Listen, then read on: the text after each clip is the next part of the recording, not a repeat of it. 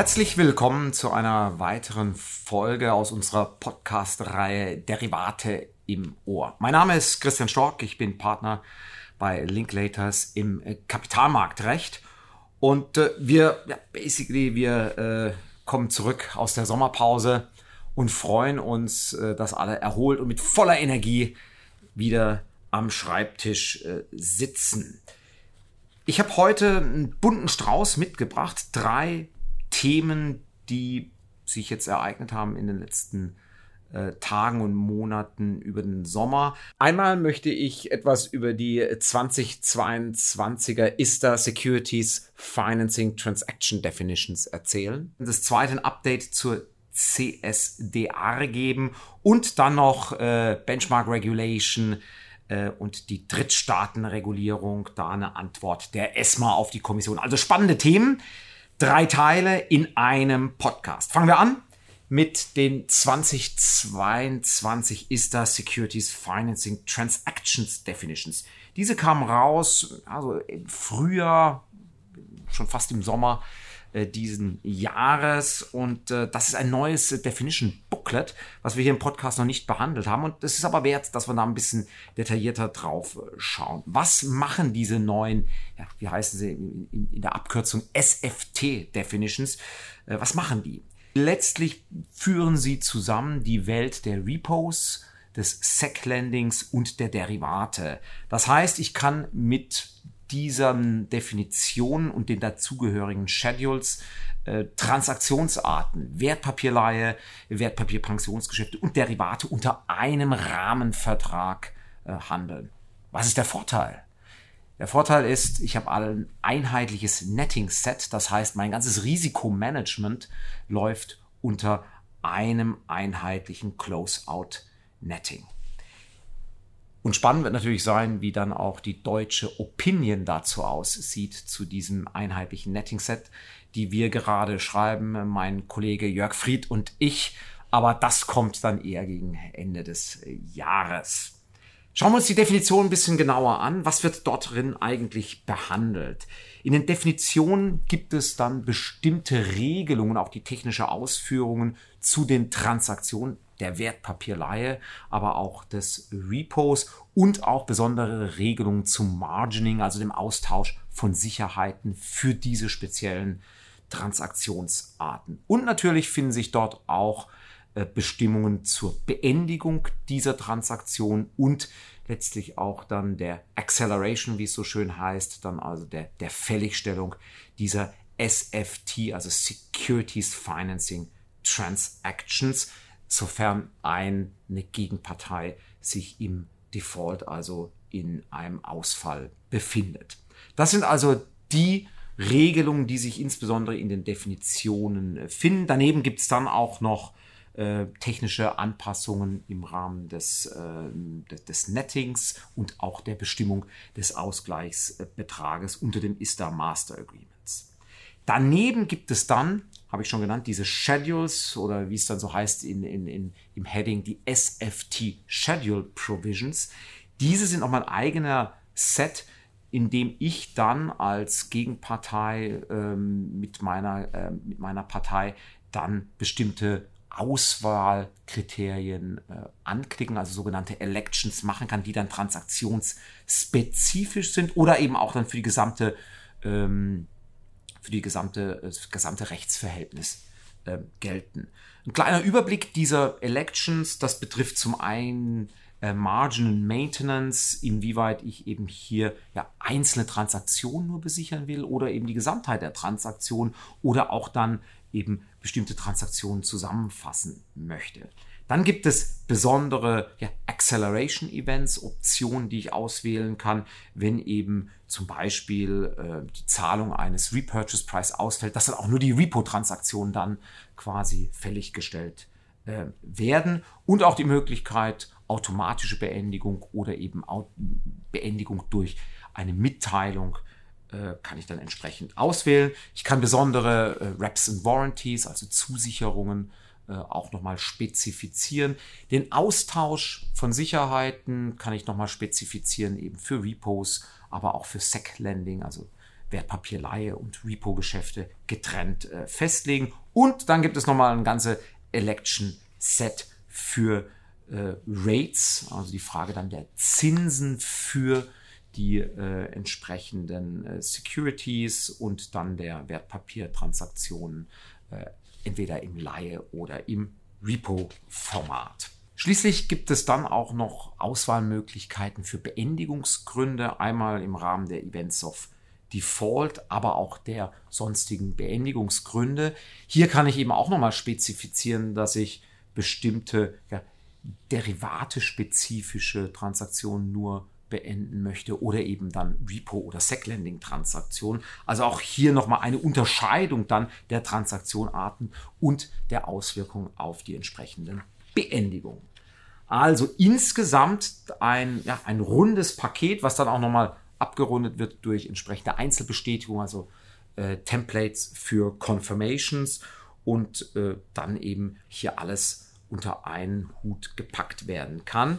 Äh, lohnt sich, das nochmal genauer sich anzuschauen. Und wenn Sie Fragen dazu haben, äh, greifen Sie auf Ihre Derivate-Experten bei uns im Haus zu. Ähm, wir stehen da gerne zur Verfügung, da auch einen längeren Workshop zu machen oder auch dann mit Ihnen im Gespräch zu sein zu diesen neuen ISTA SFT Definitions 2022.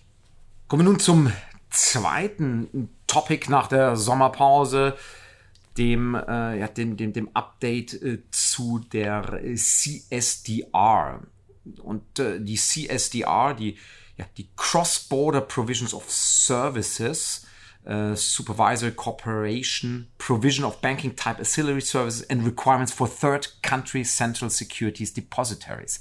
Das ist das Original der CSDR. Ich werde das nicht noch einmal vorlesen. Aber diese, ja, diese Regulierung äh, stammt ja schon aus dem Jahre 2014, sollte dann äh, 2020 wirklich in Kraft treten, die, die neue äh, Regelung zur ja, Settlement-Disziplin. Ähm, das heißt letztlich das Regime, dass Transaktionen auch sicher gesettelt werden, wenn eben äh, Wertpapiere auf den Weg zur Gegenpartei geschickt werden. Und äh, ja, dieser 2020-Termin war nicht zu halten aufgrund von Covid, wurde das immer wieder verschieben und dann wurde ja letztlich das Regime am, ähm, sollte das dann am 1. Februar 2022 in Kraft treten und ist auch in Kraft getreten. Also da, da ist ein Startpunkt. Aber man hat jetzt schon gemerkt, wir machen eine Review und das ist genau das, was ähm, im, im, im Frühjahr hier äh, rauskam. Und warum erwähnen wir das hier im Derivate-Podcast? Ja, weil es wichtig ist, gerade auch für den Austausch von Sicherheiten in Form von Wertpapieren, weil äh, der Markt ist sich danach nach wie vor unsicher, ob diese Regulierung gilt. Aber es gibt keine Ausnahme der, derzeit, sodass man davon ausgehen muss, dass auch für Margining äh, mit Wertpapieren, also den Austausch von Sicherheit mit Wertpapieren, diese Regulierung gilt. Und was ist der Takeaway dieser, dieser sogenannten äh, Review. Ich glaube, ich gehe auf ein paar Punkte äh, ein. Zum einen gibt es für das Penalty-Regime, also die Strafen, wenn ich dieses Settlement, also die Sicherstellung, dass Wertpapiere auch geliefert werden, wenn das nicht erreicht wird zwischen den äh, Parteien und das, ja, das, das Strafenregime, dort gibt es äh, zwei wichtige Ausnahmen. Die erste Ausnahme ist, ähm, sofern ja, dass das, das Scheitern des Settlement der Wertpapiere, wenn äh, das nicht auf eine der Parteien zurückzuführen ist, dann gibt es auch keine Strafe. Macht irgendwo Sinn. Komisch, dass das vorher nicht drin sein sollte oder dass das vorher unter Strafe gestellt wird. Aber äh, wie gesagt, das ist eines der Fälle. Und das zweite ist, wenn es zu einem, ähm, ja, zu, zu, zu, einem Fehler kommt, der äh, eben nicht diese beiden handelnden Parteien betrifft, also letztlich ein Systemfailure ähm, oder eben entlang der Kette, auch dann ähm, ist das hier äh, das Penalty-Regime nicht einschlägig. Weiterer wichtiger Punkt, das Mandatory Buy-in-Regime, das heißt die Verpflichtung für eine Partei, die eben äh, Wertpapiere liefern muss, eben sich die dann im Markt zu besorgen, wenn sie sie selbst nicht erhält von ihrer Gegenpartei. Dieses äh, Mandatory Buy-in-Regime wird erstmal auf Eis gelegt und ähm, soll dann, wenn es eben die, das Settlement im Markt nach wie vor ja, ja, zu, zu, nicht zur Zufriedenheit der Kommission erfüllt wird, dann äh, wird es vielleicht wieder aufgegriffen. Also das ist eines der wirklich interessanten Regelungen, dass dieses Mandatory Buy-in-Regime erstmal auf Eis gelegt wird. Letzter äh, wichtiger äh, Punkt sind dann nochmal, ich hatte es schon angesprochen, diese Settlement Chains, das heißt diese ganzen Lieferketten von, von Wertpapieren. Dort schaut man jetzt nicht mehr auf jede einzelne Kette und es kommt dann zu einem Mandatory Buy-in Regime oder auch zu einem Penalty, sondern allein auf das Ende der Kette, damit man eben nicht ständig Buy-ins machen muss über die ganze Kette hinweg, sondern eben nur am Ende, wo es dann drauf ankommt. Das ist äh, also eines der, äh, der, der entscheidenden, ja, letztlich Verbesserungen des, des, des Buy-in-Regimes. Und dann auch nochmal äh, Zahlungsverpflichtungen werden äh, nochmal angepasst, wenn es eben hier äh, zu Buy-ins kommt, dass dann möglicherweise höhere Kosten dann auch weitergegeben wird und dann die Originaltransaktion angepasst äh, wird. Insgesamt also äh, hat die Kommission zugehört und äh, in dieser Review also doch einiges aufgegriffen. Und ähm, wie gesagt, nach wie vor unsicher ist es, ob es für ja, Besicherungen unter zum Beispiel Besicherungsanhang äh, oder dem ISTA CSA gilt. Aber äh, diese Frage ist nicht adressiert. Ähm, davon muss man wohl aus äh, derzeit nach wie vor ausgehen. Diese ganzen Änderungen brauchen noch ein bisschen Zeit, 18 bis 24 Monate, ähm, weil diese dann durch den normalen äh, Prozess der Gesetzgebung auf Ebene der EU gehen muss. Aber wie gesagt, Neuerungen auf der CE SDR-Seite. So, kommen wir nun zum letzten Teil und das äh, betrifft die Benchmark-Verordnung und dort äh, ja, eine, eine Verlautbarung oder eine Antwort der ESMA auf die Kommission zur Frage ja, der Drittstaaten ja, Referenzwerte, Benchmarks. Und ähm, da vielleicht mal ein kurzer Aufriss. Äh, das Ganze ist nagelneu, also vom 19. August ist diese ähm, diese Antwort. Wo kommen wir da eigentlich her? Was ist eigentlich das Problem? Wir haben ja diesen Artikel 29 in der Benchmark-Verordnung und der verpflichtet ja beaufsichtigte Unternehmen, nur Referenzwerte, also Indizes äh, zu verwenden, die registriert sind nach dem EU-Regime unter der Benchmark-Regulierung.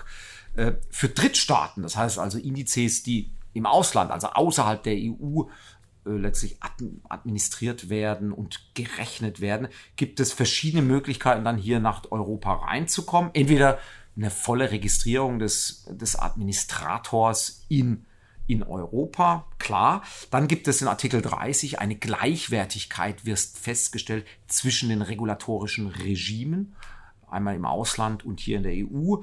Und dann gibt es diesen Artikel 32, ähm, der quasi eine Anerkennung äh, vorsieht durch die, durch die Kommission vor einer äh, Gleichwertigkeitsfeststellung. Und dann gibt es noch den Artikel 33, dass ein EU-Administrator quasi diesen ja, Drittstaatenindex übernimmt und dafür quasi dann äh, ja, den Kopf letztlich regulatorisch hinhält. Daneben gibt es da noch den Artikel 2 Ausnahmen, die außerhalb der Benchmarks sowieso hier in Europa auch segeln können. Also das ist das gesamte Thema. Das heißt, wir haben ein, ein sehr ausgeklügeltes System, wie wir mit Drittstaaten äh, Referenzwerten umgehen.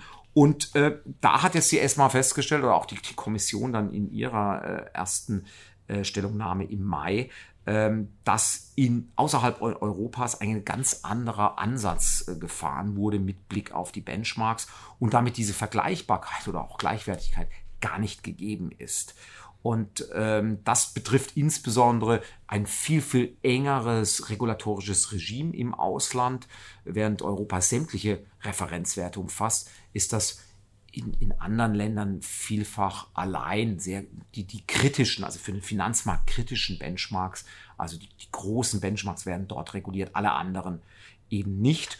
Und äh, das bedeutet dann im Umkehrschluss, dass ja, in Europa äh, einerseits diejenigen, die Administratoren sind, die ganze Regulierung hier einhalten müssen, also einen Standortnachteil haben, also ein Non-Level Playing Field herrscht.